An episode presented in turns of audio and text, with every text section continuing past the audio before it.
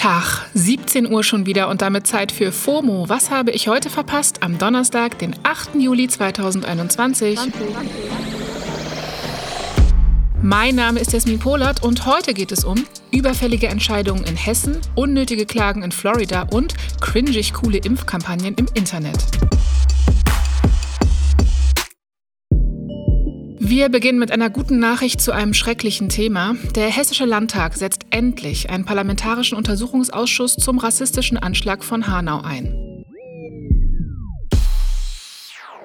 Auch über ein Jahr später wirft der Anschlag noch viele Fragen auf und ist nicht ausreichend aufgeklärt. Die Initiative 19. Februar Hanau, das ist die gemeinnützige Organisation, die aus AktivistInnen und Familien der Opfer besteht, hat diesen Schritt gestern auf Instagram begrüßt und dort geschrieben: Die Kette des Versagens vor, in und nach der Tatnacht liegt überwiegend in der Verantwortung hessischer Behörden und der Polizei. Deshalb ist es notwendig und wichtig, dass alle Fehler und Unterlassungen im hessischen Parlament ausführlich zur Sprache gebracht werden. Diese News ist bei mir dann die Timelines hoch und runter gelaufen. Klar, es geht dabei auch um einiges. Unter anderem um krasse Verfehlungen, also zum Beispiel die Fragen, warum sind nicht alle Notrufe durchgegangen? Welche Rolle spielte das Behördenversagen und wie kann es sein, dass damals 13 SEK-Beamte im Einsatz waren, die Mitglieder in Chatgruppen waren, in denen rechtsextremistische Inhalte geteilt wurden? Und was hatte deren Einsatz für Auswirkungen auf die Tatnacht? Und die Frage, die über allem steht, hätte der Anschlag verhindert werden können?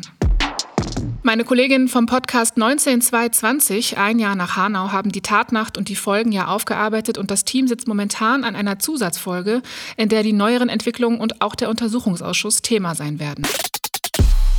Wir haben vorab schon exklusiv ein paar Töne aus dieser Episode, die sehr bald hier auf Spotify zu hören sein wird. Und zwar von der Anwältin Seda Bashar Yildiz. Sie hat schon Opfer des NSU vertreten und ist jetzt auch im Hanau-Fall aktiv. Und sie schätzt die Berufung des Ausschusses so ein. Also ich glaube schon, dass der Untersuchungsausschuss noch ähm, einiges aufdecken kann. Ob das am Ende gut für die Familien ähm, ist, das weiß ich nicht, weil ähm, die sind ja extremst traumatisiert und ähm, es ist noch nicht so viel Zeit äh, vergangen, seitdem ihre Angehörigen tot sind. Und ähm, ich glaube, das wird dann die nochmal alles ähm, aufwühlen, aber besser das, als dass sie das Gefühl haben, dass sich niemand dafür interessiert und dass die Fragen einfach unbeantwortet bleiben. Außerdem auch noch von Said Idris Hashemi. Er ist Überlebender des Anschlags. Sein Bruder Said Nassar Hashemi hat er in der Tatnacht verloren. Wir erhoffen uns von diesem Untersuchungsausschuss jetzt einfach, dass äh, alles nochmal aufgeklärt wird, alles an die Öffentlichkeit auch gelangt und äh, wir wollen nicht, dass irgendetwas unter den Tisch gekehrt wird. Da soll die Konsequenz daraus gezogen werden, damit die Lücken, die in diesen Behörden sind, geschlossen werden und in Zukunft keine Fehler mehr passieren. Ich meine, das ist ja wirklich schon äh, ein Kampf, was wir hier führen gegen die Politik. Und äh, dieser Kampf ist noch nicht vorbei. Ganz genau.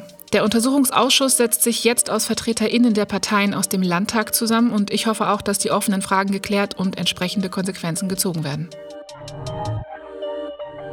Tja, und während in Hessen hoffentlich bald für ein bisschen Gerechtigkeit gesorgt wird, versucht Donald Trump sein Hack für etwas komplett Unwichtiges zu bekommen. Der Ex-US-Präsident will seine Accounts auf Twitter, Facebook und YouTube wieder benutzen und versucht sich deswegen jetzt in die Plattform einzuklagen. Ihr erinnert euch bestimmt noch, das Kapitol wurde ja im Januar von Trump-AnhängerInnen gewaltsam gestürmt und Trump selbst hat dann seine Sympathien für die AngreiferInnen auf Twitter geäußert. Das war der berühmte Tropfen, der das Twitter fast zum Überlaufen gebracht hat. Trumps Konten auf Twitter, Facebook und YouTube wurden gesperrt. Und die Plattformen sehen auch erstmal keinen Weg zurück für ihn. Auf Facebook soll sein Konto bis 2023 geblockt bleiben. Das will der 75-Jährige aber nicht akzeptieren. Er fordert jetzt ganz zackig die Wiederherstellung seiner Accounts und hat dazu drei separate Klagen bei einem Gericht in Florida eingereicht. In den Klagen wirft er den Plattformen und auch den Firmenchefs persönlich eine verfassungswidrige Verletzung der Redefreiheit vor. Eieieiei, Trump ist sich wirklich für nichts zu schade. Erst am Sonntag hat er auch quasi sein eigenes Twitter gelauncht. Die Plattform heißt Getter, soll von den Worten Get Together kommen und sieht Twitter verdächtig ähnlich. Hm. Wenn man es schnell ausspricht, klingt das doch fast wie Twitter. Getter, Twitter, Getter, Twitter, Getter, Twitter, Getter, Twitter.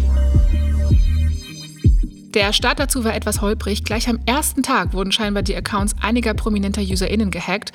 Außerdem soll es andere Sicherheitslücken gegeben haben. Über eine halbe Million NutzerInnen soll Getter schon haben und jetzt kommt der Twist.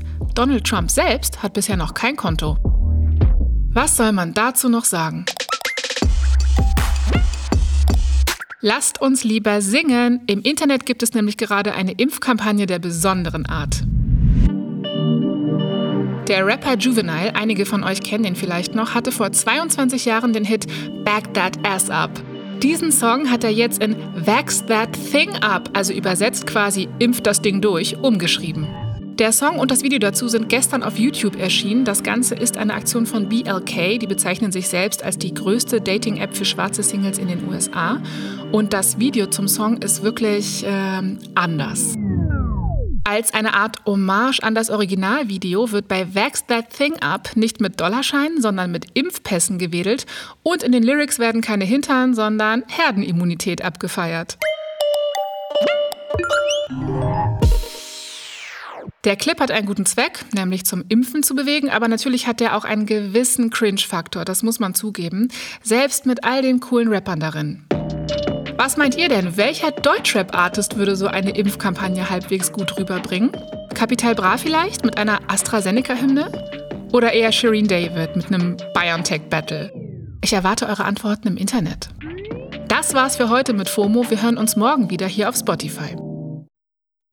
FOMO ist eine Produktion von Spotify Studios in Zusammenarbeit mit ACB Stories.